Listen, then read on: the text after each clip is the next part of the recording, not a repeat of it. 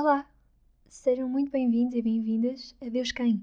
Somos o grupo de jovens da Gualva, o meu nome é Madalena, e este é um podcast onde todas as semanas traremos assuntos novos com uma perspectiva diferente. De jovens para jovens, vamos tentar dar a conhecer quem é este Deus que tanto amamos e o que é que Ele quer de nós. Iremos debater, aprofundar, rir, chorar e tudo aquilo que possam imaginar. Vamos trazer ainda alguns convidados especiais para termos conversas super agradáveis. Prezes bem? E já agora, quem é Deus?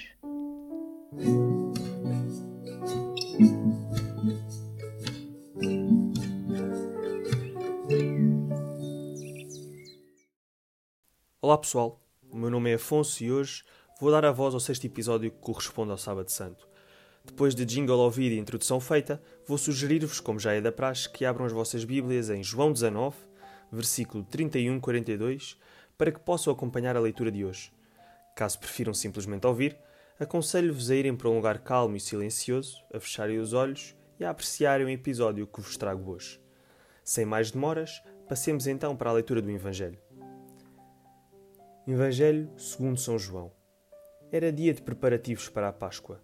Os judeus queriam evitar que os corpos ficassem na cruz durante o sábado, porque esse sábado era muito solene para eles. Então pediram a Pilatos que mandasse quebrar as pernas aos crucificados e os tirasse da cruz. Os soldados foram e quebraram as pernas de um e depois do outro que estavam crucificados com Jesus, e aproximaram-se de Jesus. Vendo que já estava morto, não lhe quebraram as pernas, mas um soldado atravessou-lhe o lado com uma lança e imediatamente saiu sangue e água. E aquele que viu dá testemunho, e o seu testemunho é verdadeiro. E ele sabe que diz a verdade, para que também vós acrediteis. Isto aconteceu para se cumprir a escritura que diz: Não lhe quebraram nenhum osso. E outra passagem que diz: Olharão para aquele que trespassaram. José de Arimateia era discípulo de Jesus, mas às escondidas porque tinha medo das autoridades dos judeus. Depois disto, ele foi pedir a Pilatos para retirar o corpo de Jesus. Pilatos deu-lhe autorização. Então ele foi e retirou o corpo de Jesus. Nicodemos também foi.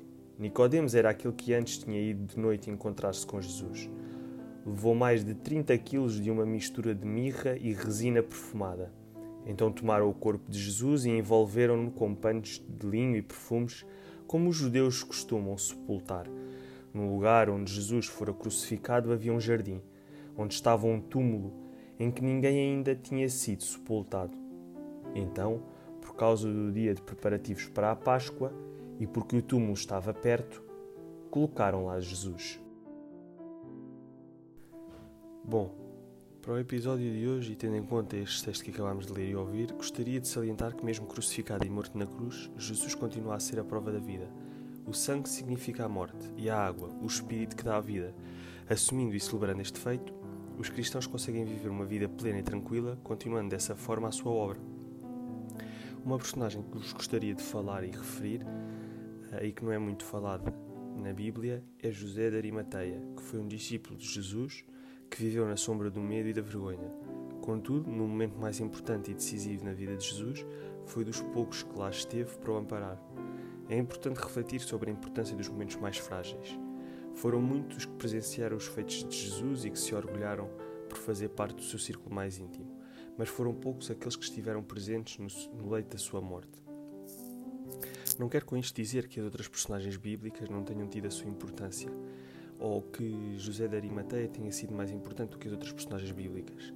Não quero que me interpretem mal. Uh, queria apenas salientar uma pessoa que, apesar de não ter uh, estado nas vitórias de Jesus, teve num momento mais frágil, de maior medo, um, e foi dos poucos que lá esteve.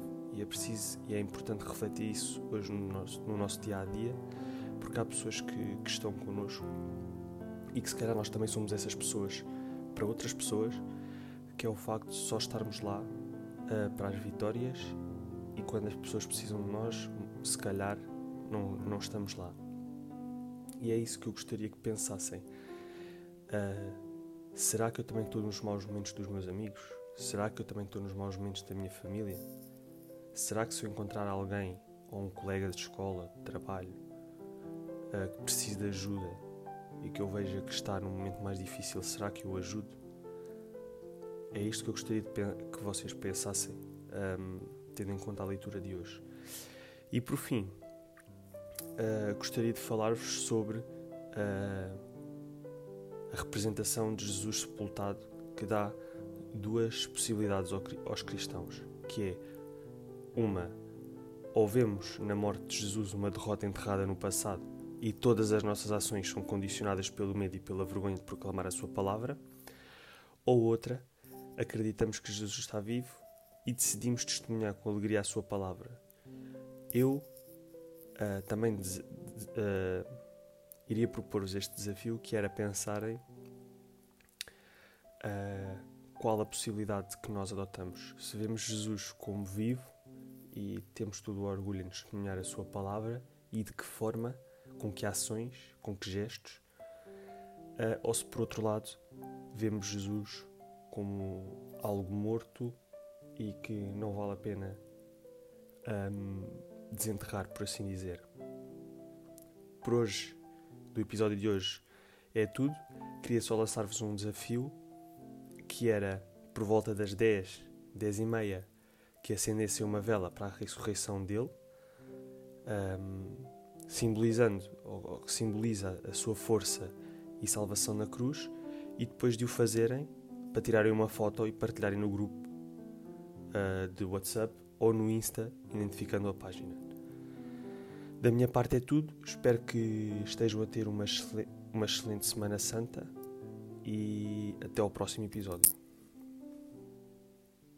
Esperamos que este episódio tenha contribuído para mais uma vez ficarmos e ficarem mais próximos dele, que façam o caminho com ele para chegar até ele e que de alguma forma isto vos ajude a crescer e a manter esta, esta ligação tão bonita que acredito que esteja a, a crescer cada vez mais com ele. Até porque o que realmente importa é saber quem ele é.